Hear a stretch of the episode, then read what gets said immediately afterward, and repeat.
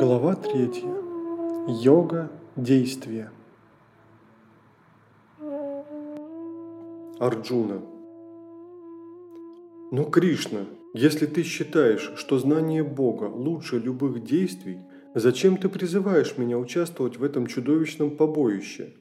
Ты совсем запутал меня, объясни, какой путь приведет меня к истинному благу? Шри Кришна, я говорю тебе, в этом мире можно достичь истины одним из двух путей. Для философов есть путь знания, для йогинов – путь действия. Человек не может перестать накапливать карму, просто прекратив делать то, что делает.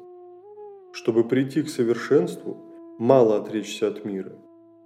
Ни один человек не может находиться в полном бездействии хотя бы одно мгновение – Каждого вольно-невольно побуждают к действию гуны материальной природы.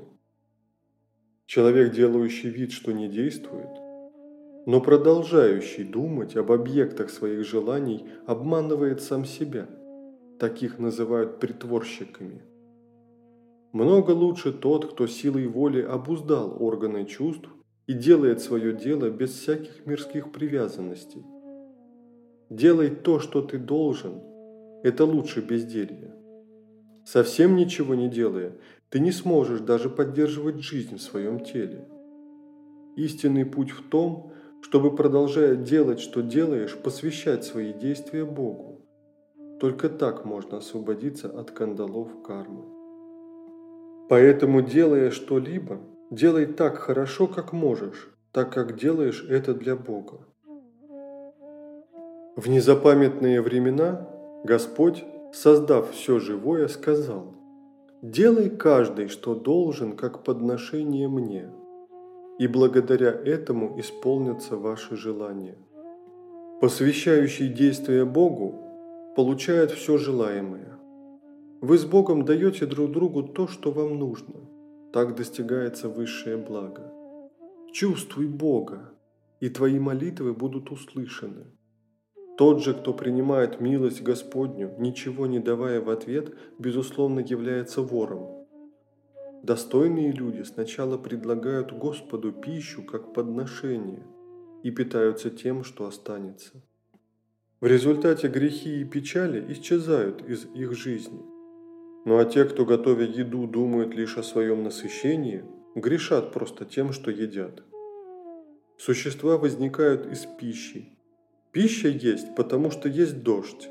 Дождь идет, потому что Господу было сделано подношение. А подношение – это действие. Действие происходит от Брахмана, а Брахман пронизывает все сущее. Таким образом, вездесущее божественное начало проявляется в том, что люди делают подношение Господу. Тот же, кто не участвует во вращении этого колеса мирового порядка, кто недобрый живет, бессмысленно услаждая чувства, тот живет свою жизнь впустую.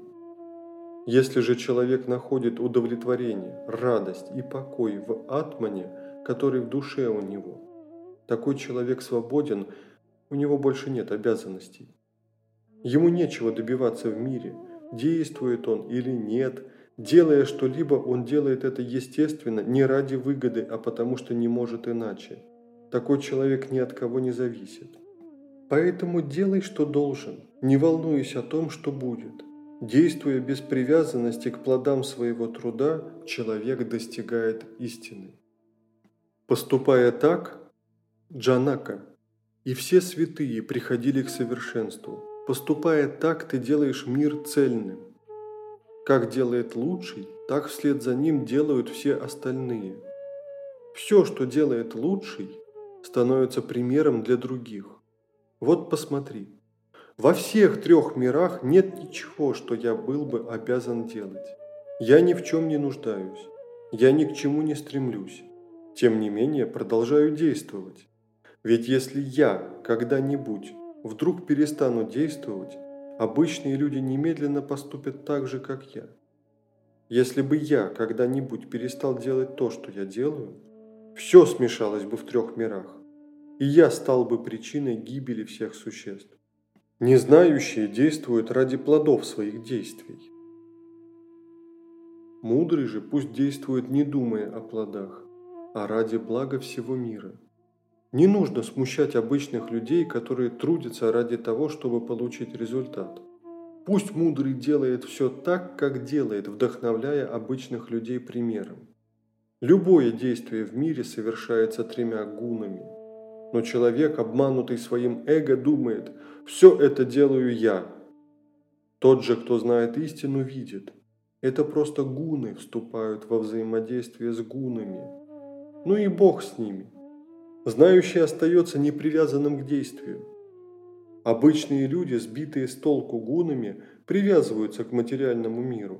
Да и пусть. Если знаешь истину, не стоит смущать тех, кто ничего не знает. И поэтому, Арджуна, посвяти свои действия мне, избавься от желаний. Забудь про себя и свое, отбрось апатию и сражайся. Те, кто неуклонно следует моим словам, освободившись от зависти и неприязни, навеки освобождаются от цепей своей кармы. Те же, кто не следует моему учению, те на пути к гибели. То, что им кажется знанием, не более чем заблуждение. Даже мудрый следует своей природе. Все живое на свете поступает сообразно ей. Что толку с этим бороться? Влечение и отвращение, которые мы испытываем к разным вещам, это естественное дело. Но не стоит им поддаваться, и влечение, и отвращение – это препятствие на пути. Лучше делать свое дело, пусть даже несовершенно, чем браться за дело другого. Лучше умереть, исполняя свой долг, чем пытаться исполнить чужой. Чужая дхарма опасна. Арджуна – но Кришна, что же тогда побуждает человека грешить даже вопреки его собственной воле, как будто его влечет некая сила? Шри Кришна. Имя этой силы – вожделение.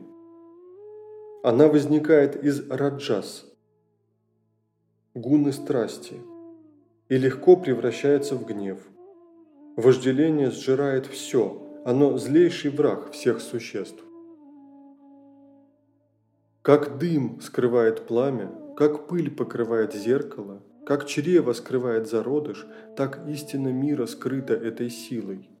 Чистое сознание живого существа, его изначальное знание скрыто вечным врагом, принявшим форму вожделения, подобно всепожирающему пламени.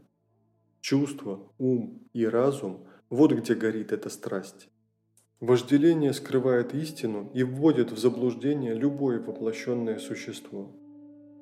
Поэтому, Арджуна, ты должен сперва обуздать свои чувства, а затем уничтожить страсть, которая губит знание и мешает все видеть как есть. Говорят, что чувство выше, чем объекты чувств.